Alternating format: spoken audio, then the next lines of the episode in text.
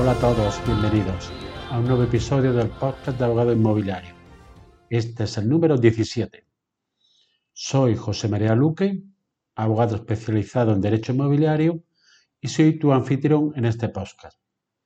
recuerdo que me podéis seguir en mi página web abogadoinmobiliario.com donde hay la posibilidad de suscribirse a una lista de mail donde mando consejos e información sobre cuestiones del ámbito inmobiliario. Suscribirse es gratis, darse de baja también. Los episodios de este podcast tratan normalmente sobre temas diversos de la actualidad inmobiliaria, fiscalidad, arrendamientos, hipotecas, comunidades de propietarios, préstamos, etc. Y algunos de ellos han sido episodios sobre temas monográficos como los arrendamientos urbanos o los arrendamientos rústicos. En el episodio de hoy voy a tratar dos temas muy relacionados. Una es los tipos de interés y otra es el Euribor en el momento actual. Los tipos de interés. Debemos conocer principalmente qué es un tipo de interés. Tipo de interés o simplemente interés es lo que pagamos a un banco a cambio de que nos preste dinero o bien lo que nos paga el banco por depositar nuestro dinero. Hay muchas clases de tipos de interés. Unos que son privados, otros de carácter oficial y otros tipos públicos que sirven de referencia para el cálculo de los intereses en operaciones financieras, principalmente el mercado hipotecario. Existen unos tipos de interés de referencia públicos y tipos legales. Son aquellos que se califican como legales por estar definidos por normas con rango de ley. Entre ellos nos, encontramos con el tipo denominado interés legal, que se aplica como indemnización de daños y perjuicios cuando el deudor deja de pagar y no se ha pactado un tipo determinado. También sirve de referencia para normas legales o pactos en contratos. Desde el año 1987 se fija cada año por la Ley de Presupuestos Generales del Estado.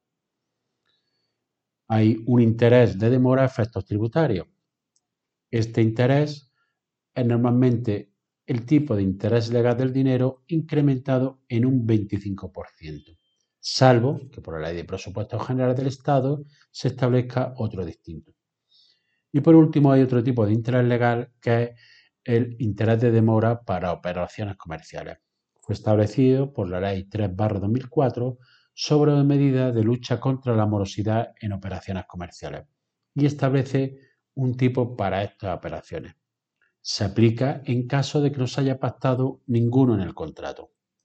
En el ámbito inmobiliario, los tipos de referencia que tienen oficiales que existen son varios.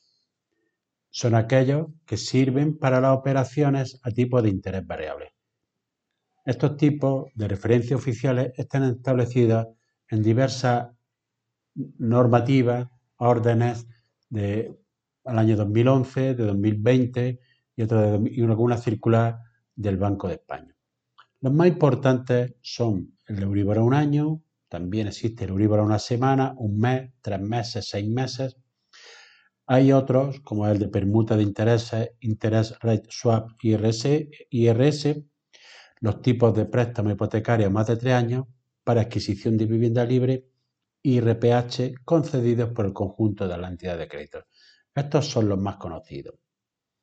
El Euribor a un año es el más utilizado y este es el índice que se calcula para la revisión de los tipos de interés variable con periodicidad anual.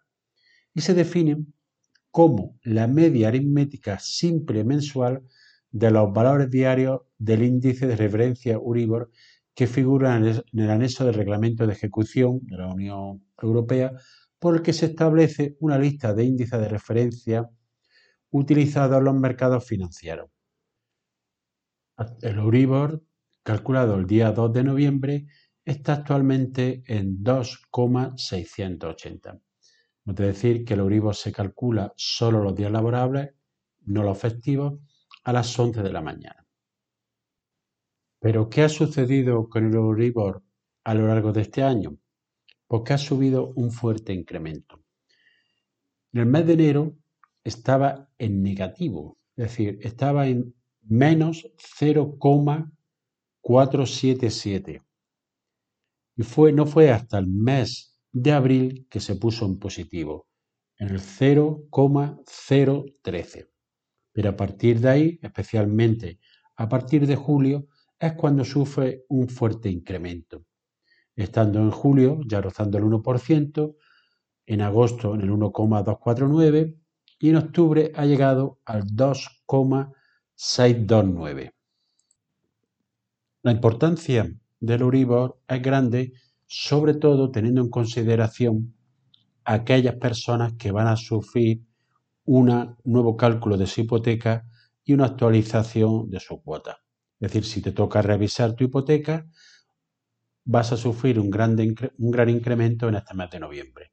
Por ejemplo, una hipoteca media de 150.000 euros calculada a 30 años va a ver incrementada su cuota aproximadamente en unos 150 euros. El problema que existe es que hemos estado acostumbrados durante casi 10 años a un Euribor muy bajo y en los últimos 5 años en negativo, por lo cual se ha producido una subida muy fuerte en un corto plazo de tiempo, lo que hace que la mayoría de las personas que tienen hipoteca actualmente, casi un 75%, que están hechas a tipo de interés variable porque se hicieron con tipos de intereses muy beneficiosos, en el momento de las revisiones van a subir, van a tener un fuerte incremento.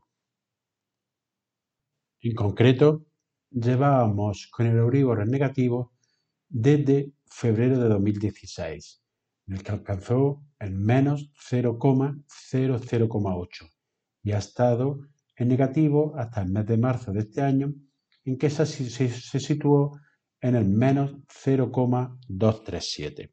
A partir de ahí es cuando ha sufrido un fuerte incremento. Hemos de recordar que, ya, que en el año 2011 estaba en positivo y estuvo rondando el 1 y el 2% durante 2011 sufriendo en el año 2012 una bajada ha sido progresiva hasta el año 2016 a principios que se posicionó en negativo.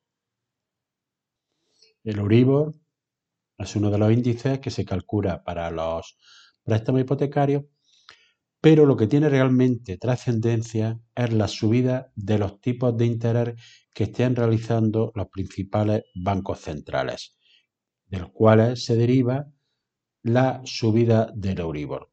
No es lo mismo la situación que se está dando en la comunidad europea y en otros países fuera de la zona euro.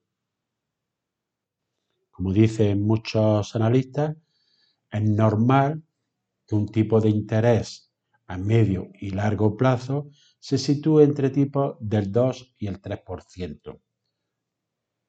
Lo bueno, según algunos economistas, es que esta subida se va a acabar en unos meses, calculan, y, esta ha sido y ello debido a que ha sido causado fundamentalmente por la pandemia que hemos sufrido y por la guerra de Ucrania. Pero algunos dicen que no hay un panorama muy pesimista en cuanto los datos del último trimestre siguen siendo positivos, aunque por poco, pero la economía sigue creciendo en algunos países y se considera que debe de haber dos trimestres de crecimiento negativo para estar técnicamente en recesión.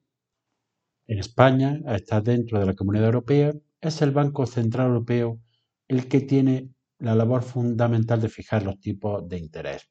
Tipos de interés del Banco Central Europeo determinan la orientación de la política monetaria.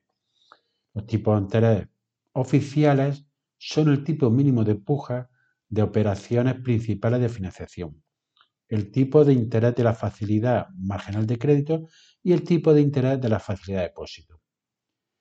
Las principales operaciones de financiación se ejecutan mediante subastas de tipo de interés variable, cuyas consecuencias repercutirán posteriormente sobre el conjunto de las operaciones realizadas por los bancos.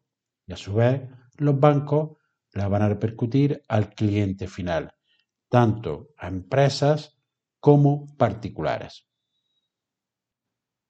el Consejo del Banco Central Europeo ha decidido elevar recientemente, hace unos días, el tipo de interés de nuevo en 75 puntos básicos, de forma que el tipo de interés para sus operaciones de, refinanciación se sitúa en el 2%, mientras que la tasa de, la tasa de depósito alcanzará el 1,50 y la de facilidad de préstamo el 2,25. ¿Esto qué supone dentro del ámbito inmobiliario? Que estas subidas ya han sido descontadas por el cálculo del Euribor, por lo cual este ya cotiza primero de noviembre, en concreto el Euribor a seis meses al 2,106 y el Euribor a 12 meses al 2,725. Por lo cual, cualquier revisión que se realice en estos días de noviembre se le aplicarán los cálculos del Euribor a este tipo más el diferencial que tuviéramos contratado en nuestra hipoteca. La subida del Euribor supone para aquellas familias en que se revise su hipoteca pues un gasto más y se deriva en que van a restringir el consumo, por lo cual esto va a repercutir a su vez en la economía. Para los que vayan a contratar un nuevo préstamo, supone que su cuota va a ser superior o en, todo, en otro caso que van a poder acceder a una cantidad de dinero inferior. Y todo ello teniendo en consideración que además los bancos están endureciendo las condiciones para acceder al crédito. Por lo cual, para familias con escasos ingresos o para los jóvenes, se está dificultando mucho el acceso a la vivienda. Lo recomendable es que el esfuerzo dentro de nuestra economía que destinamos a pagar la vivienda no supere el 30% de nuestros ingresos. Eso es lo recomendable y que en ningún caso supongan más del 40% porque en ese caso vamos a tener ciertos problemas económicos. ¿Qué sucede a mucha gente?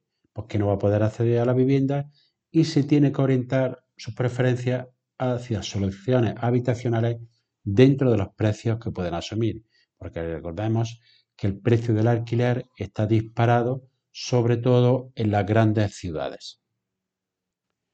Si hay menos capacidad de compra, evidentemente las transacciones inmobiliarias se van a reducir. ¿Qué supone esto? Que va a haber una caída del precio de la vivienda. Aquí hay mucha disparidad pero todos los analistas y todas las empresas que se dedican al tema inmobiliario consideran que la caída puede alcanzar hasta un 10% en un plazo de dos años.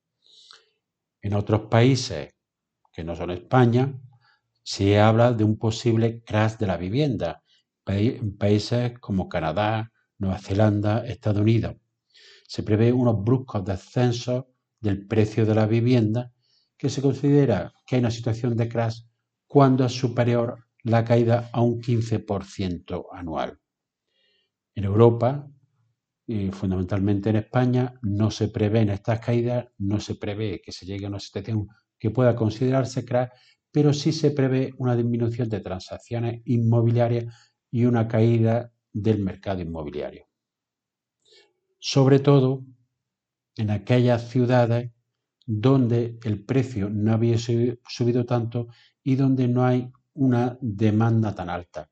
Otras ciudades como Madrid, Barcelona, puede ser Málaga, que tienen una alta demanda, se prevé una bajada de precio, muy reducida.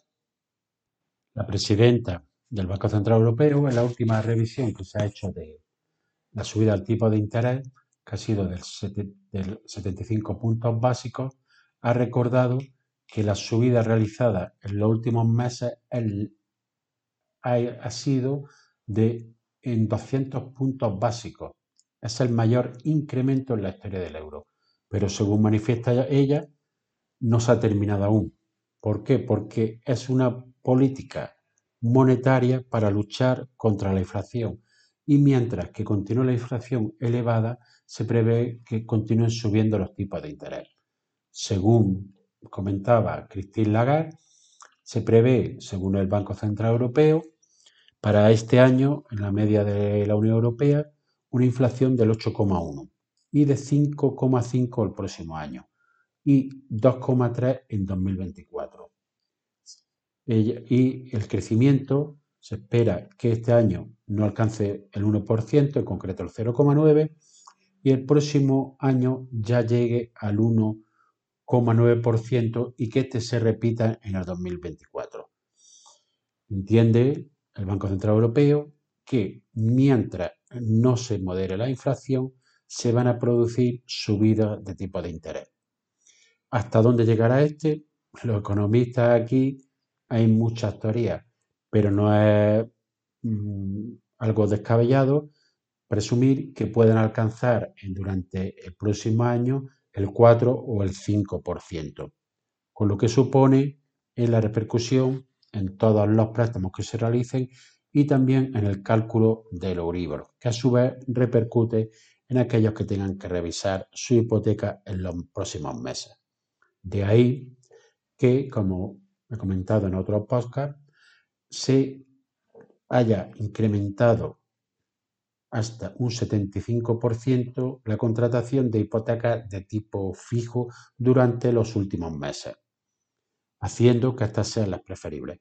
Pero los bancos ya o simplemente no las tienen entre sus, productos o lo han encarecido notablemente desde principios del año 2022. ¿Cuál es mi opinión sobre la evolución de los tipos de interés durante los próximos meses y próximos años y a su vez del mercado inmobiliario? Pues evidentemente es muy difícil de prever.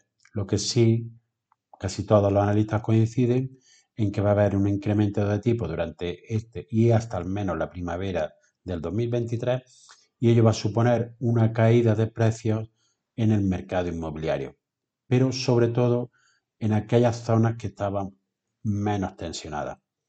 Pero por otro lado también se da la circunstancia de que el inmueble o el ladrillo, como lo dice mucha gente, es uno de los valores refugio donde la gente acude para invertir en épocas de crisis. Por ello, esta situación puede dar a situaciones en que la caída se vea algo frenado. Y así hemos llegado al fin del episodio de hoy. Espero que te haya sido de utilidad y de tu agrado y que te sirva para ampliar tu conocimiento en el ámbito inmobiliario. Si quieres que este llegue a más personas, puedes compartirlo en tus redes a través del enlace del episodio y darle una evaluación positiva en la aplicación que utilizas para escuchar el podcast. Recuerda en todo caso que me puedes seguir mi página web abogadoinmobiliario.com. Gracias por escuchar, nos vemos en el siguiente episodio y que tengas una excelente semana.